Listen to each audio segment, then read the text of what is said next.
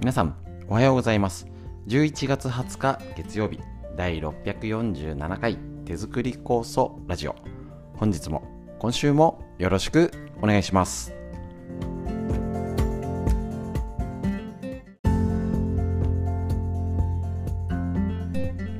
こちら手作り酵素ラジオは埼玉県本庄市にあります芦沢治療院よりお届けしております。私の母親が手作りコースを始めてそろそろ40年。北海道帯広市にあります十勝金星社。川村文夫先生に長年ご指導をいただいておりまして家族でコースを飲み治療院ということでコースの勉強会仕込み会などをやらせていただいております。コロナ禍でスタートしたこのラジオということで耳から学べるということで大変好評いただいております。家事しながら作業しながら移動中に聞きやすい習慣化しやすいっていうのがラジオのとてもいいことですね。647回も皆様のサポートのおかげで続けさせていただいております。ありがとうございます。ということで、えーと、今週も、えーと、今ね手作りコース真っ只中なので、えー、基本のことフリーのお話でいろいろねおしゃべりしておりましてまたみんなねあの知りたい脳のこと東洋医学の知恵なんていうことで勉強しておりますのでこそやってて初め基本のねことよりはまあ今はや多少やってるんですけどえーと、軸足としたら酵素を作ってもうすでに作っている方がプラスアルファ酵素が働ける環境づくりのヒントになるべくまたお友達や家族にこういうの知ってた気をつけてねみたいな、ね、健康の情報がお届けできるネタになれたらなと思いまして発信しておりますので是非とも今日も今週もよろしくお願いします。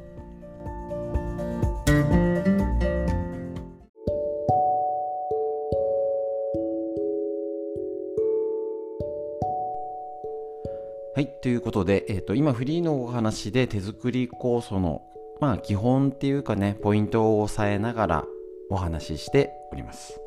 で、えっ、ー、と手作り酵素とにかくあの一つの役目としてあのこちらもね川村先生が前からおっしゃってることなんですけどやっぱね備蓄する今ないから忘れてますけど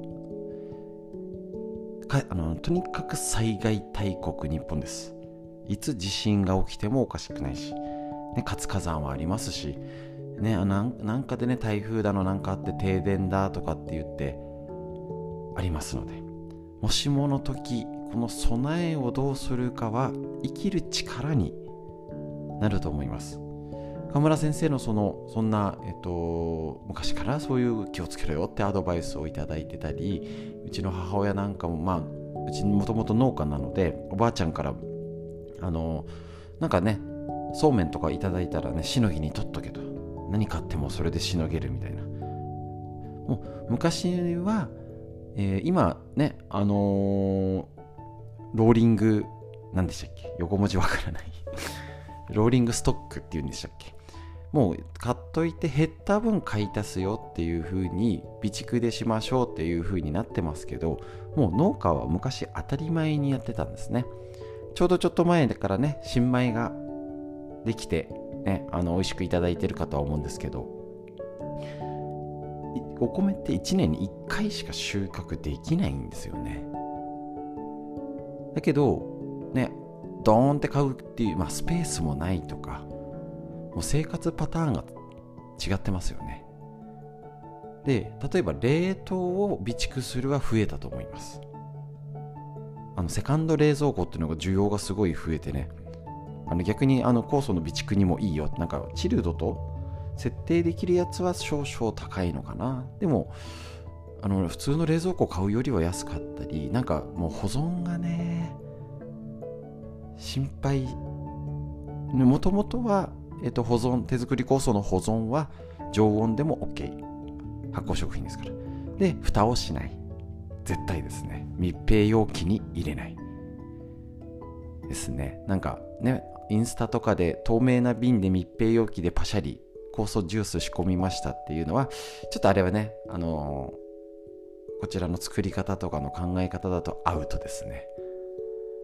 味が変わっちゃうと思います。日が当たらないようにするっていうことが絶対ですよね。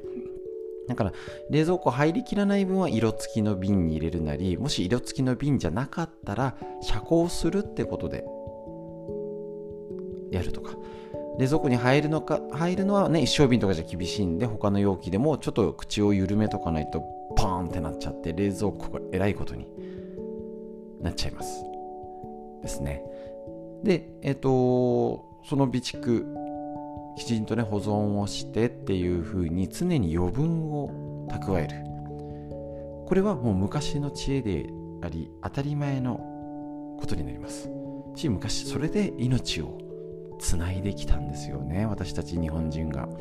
だから味噌も1年分小麦この辺だとね小麦の文化なんで小麦も1年分とかやって何かあっても災害があっても大抵のことがひとまず済む。まあ、よっぽどねあの津波とかまでなぎた、ね、全部持ってかれちゃったら別でしょうけどそこそこそこのはひとまずしのげるっていう体制をいかに普段から作っとくか。おかげおかげさまでうちなんか母親がちゃんと備蓄をしてるおかげでと、えっとね、あの東北の地震の時なんかは別子供のおむつぐらい買ったっけな。生まれたばっかだったんで。あの1ヶ月検診がもう病院が停電断水でできなくて逃げるように帰ってきたみたいなね。記憶記憶しておりますけどね。懐かしいですね。えっ、とそういう状態。でも特別食事に困らない。水もたくさんあるしほとんどのものがある。あのやばいぞってなって急にみんなが買い始めた頃には余裕でビール買ってましたね。ビールみんなもうカゴにいっぱい入れてる中で一人でビールを買ってるというねどういう状況だということの幸せったらないと思いますしこの安心感に変えられるものはないかと思います。秋の酵素一番です。たくさんの種類作るのがメイン。間違いないです。ただあの環境によったら旬を楽しむってことでりんごや柚子なんかで作ったりその時のね皆さんの地域に元気なやつですね。あの、果物で単品を作っとくっていうのもありだと思います。そうやって少しずついっぺんにねあのたくさん作ろうってちょっとやっぱね家族も減ったりとかで厳しかったり環境もある中を工夫するならじゃありんね本当は10キロ単位が一番望ましいです。作りやすい失敗もしづらいしやっぱいいですね。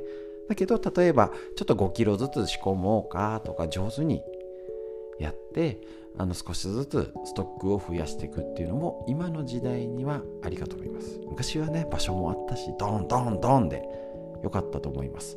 その辺も時代の流れとともに上手にしたりとかそのセカンド冷蔵庫も上手に使ってなんか梅も春も残って梅もちょっと残って今秋仕込んで柚子りんごって言ったらもう冷蔵庫えらいことになって家族に大不評というねこともありますのでちょっとそういう文明の利器も使ったり今時ね上手に工夫を変えながら変えちゃいけないものをしっかり守る。是非そういうつもりでやってみてください。備蓄。でもちろん構想以外も今どうしてたっけっていう。確認して何かあった時の備え。家族で話し合ってみましょう。フリーの話以上です。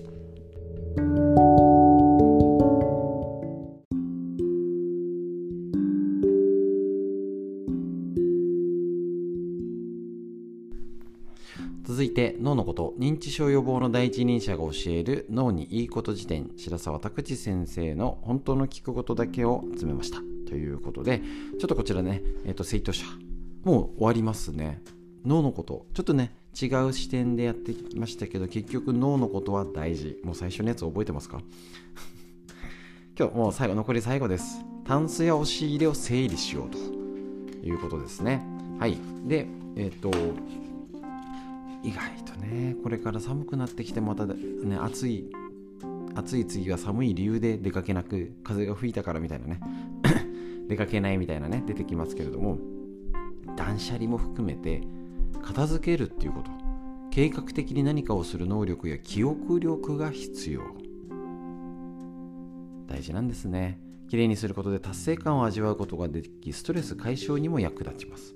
新たな幸福感やときめきを感じたりあとね、何かね、あのー、出かける機会が減ってきたので、ね、そうすると洋服とかを買い替えるとか、まあお金もかかりますしね、あれですけど、ちょっとね、どうですか、お箸とか、なんかお皿周りをちょっと買い替えてみるとか。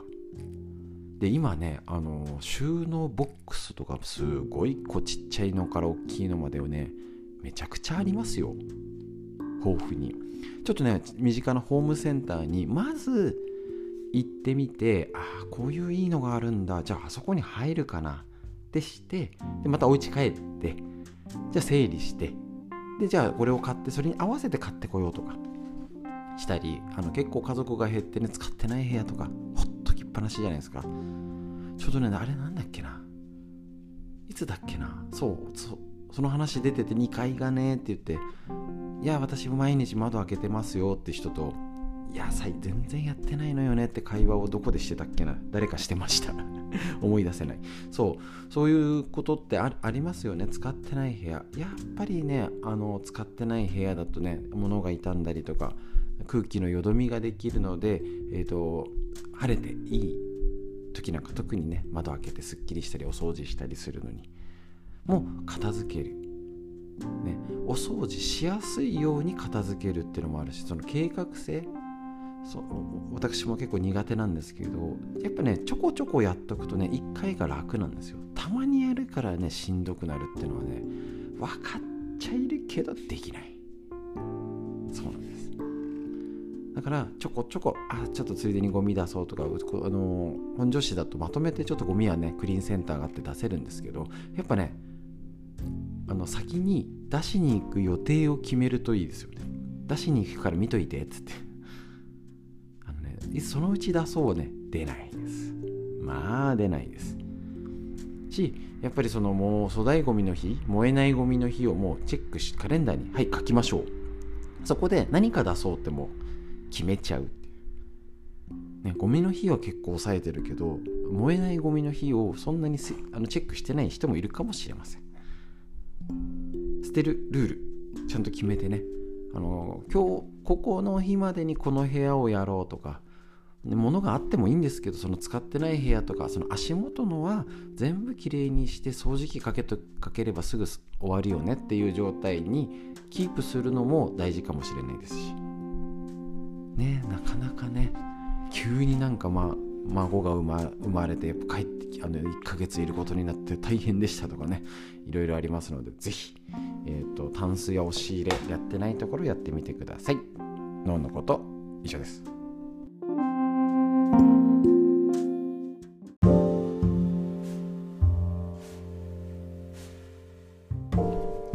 東洋医学の知恵緑薬品漢方堂の毎日漢方体と心をいたわる365のコツ桜井大輔先生の夏目社よりこちらをお届けしてやっております。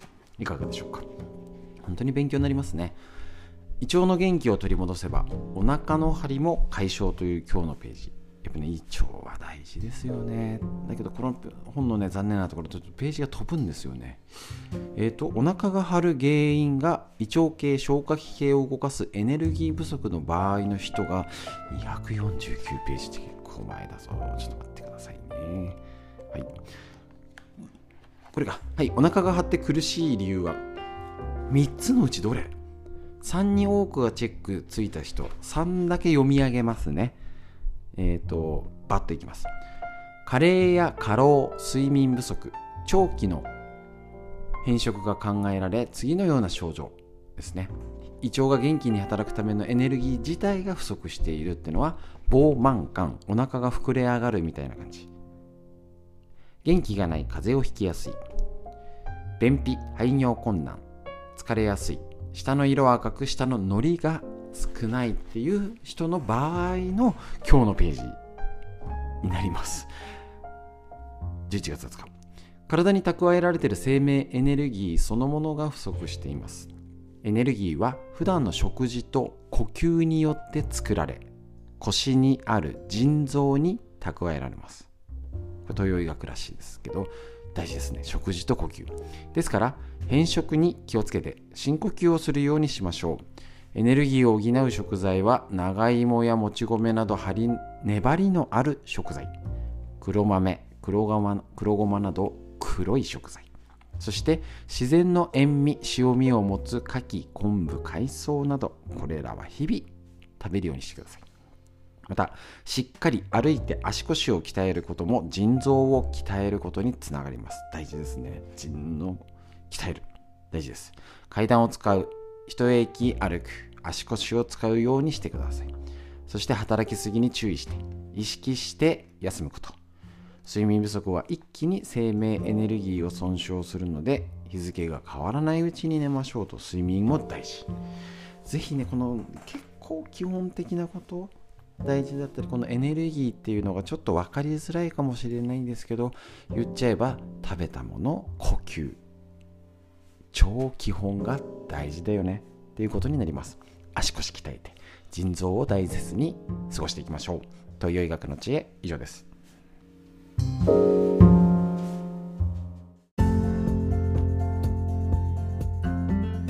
い、ということで本日以上になります。ありがとうございます。本当にね、急に寒くなってきて、あの夏から冬に秋がなく来ちゃったっていう印象じゃないでしょうか。と、あったかいもの食べて、体を温めて、体と心をいたわって生活をしていきましょう。最後に最高の治療、深呼吸です。息吸って。はいで背筋伸ばして肩回してどんな雲どんな空が流れているでしょうか。上を向いて生活しましょう。息吸って。吐いて素敵な一日が始まりました。皆さんにとってより良い一日になりますように。本日も最後までお聴きくださいましてありがとうございました。